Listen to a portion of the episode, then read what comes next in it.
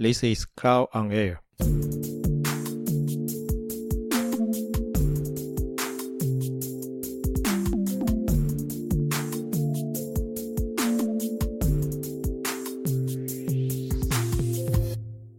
还记得二零一八年获得金石堂年度十大影响力好书《斜杠青年》吗？这本书在当年还获得许多奖项，包括成品财经商业类第一名、伯克莱年度商业理财类第一名、金石堂总畅销第一名，并且获得全国高中职一百位师长阅读推荐的百大好书之一，算是横扫各大排行榜，也开创斜杠这个时下流行的用语。根据一项统计数据显示，美国约有十五 percent 的职场工作者，并不是传统定义的全职工作。大部分人认为，所谓全职工作的定义，不仅是一份需要花费一整天的工作，也代表着这份工作带给你的是最主要也是唯一的收入。但是，数据中百分之十五的职场工作者，他们做的是半职、兼职、约聘或者是临时工这类工作。也就是说，一个人同时做几种不同类型的事情，赚取收入并赖以为生。如果你以为所谓斜杠是指一个人不只靠一份工作赚钱，还有其他的兼职工作，那么你就错了。假如你因为需要一笔庞大的收入而不得不选择多兼几份工作的话，这种情形并不能算是所谓的斜杠。今天节目里提到的这些斜杠，他们开始经营副业的理由，并不是因为被迫，而是因为对某件事情充满高度兴趣，也是为了某种理想抱负而开始的。基本上，这些斜杠青年在经营副业所展现的工作态度，就跟一间新创公司老板一样，是一种充满旺盛斗志的创业精神。这是 TED 影片的主讲者尼凯拉·欧寇米，本身也是一位 Podcaster。他所制作的一档 Podcast 节目，内容就是聚焦在这些斜杠的主题。曾经上过尼凯拉节目的奈拉，就在节目里面分享自己创立爱丽丝岛茶这个品牌，当初是如何从他的汽车后座箱发迹的。另外一位雅莎则是贩售一款美国华盛顿区很知名的首都曼波酱，这款酱料充满酸甜风味，最常作为炸鸡翅的佐料。雅莎的副业可是创造出惊人的营业成果。尼凯拉透过这个 podcast 节目访问超过一百位创业成功的斜杠青年，这些人的创业故事究竟能够告诉我们什么精彩的内容呢？尼凯拉将节目内容整理出三点跟你分享。首先，大部分斜杠青年最一开始是从自己的生活圈看到了某个商业机会。通常，这个目标并不是那种可能成为下一个可口可乐或者是 Google 的伟大梦想。有伟大的梦想当然很不错，但是一门只是针对你的生活周遭特定顾客群的商业机会，也有它小而美的好处。这种就算只有一个人也有能力应付的机会，正是斜杠青年看上的切入点。大约从二零一九年开始，台湾街头巷尾就陆续出现经营团购的店面。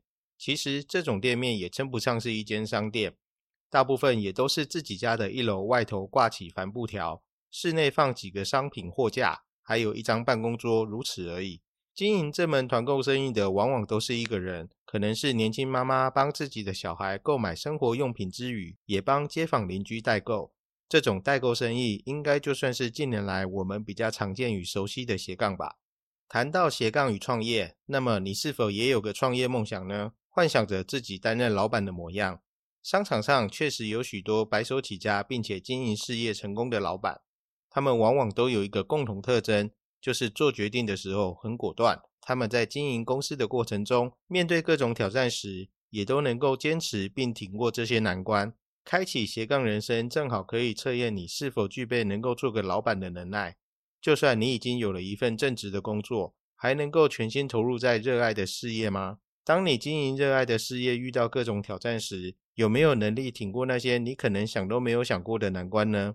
尼凯拉分享的第二项重点就是，许多斜杠青年都充满着想要做自己老板的热切渴望。经营斜杠事业，正好能够测试自己是否能有开创一个事业的能力。也能够透过练习如何经营一项事业，就算他们当初经营的副业没有办法成功，失败的原因和伴随的经验，反而能够考验你有多么渴望想要成功，也能够帮助你，当你有下一次的机会挑战时，成功几率会更高一些。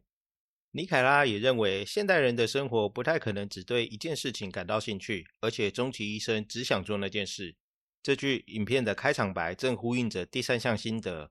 我们对于许多事情都有着多方面的热情。斜杠青年开始经营其他事业的时候，通常并不是因为讨厌当时正在做的正职工作，他们决定做副业的出发点，只是因为对某些事情真的感到相当有兴趣。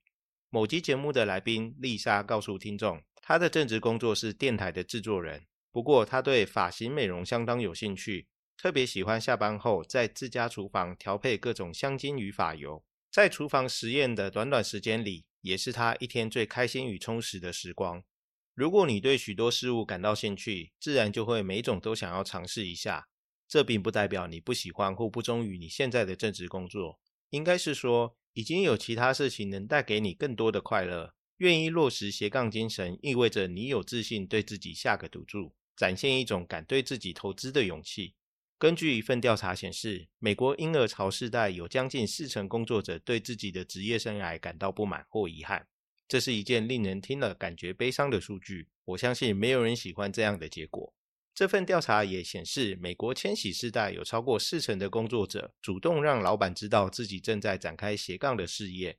他们并不担心老板会有负面的反应。这个世代的斜杠青年正享受着副业伴随的挑战与学习机会。每个人都希望从过程中获得意想不到的成就感。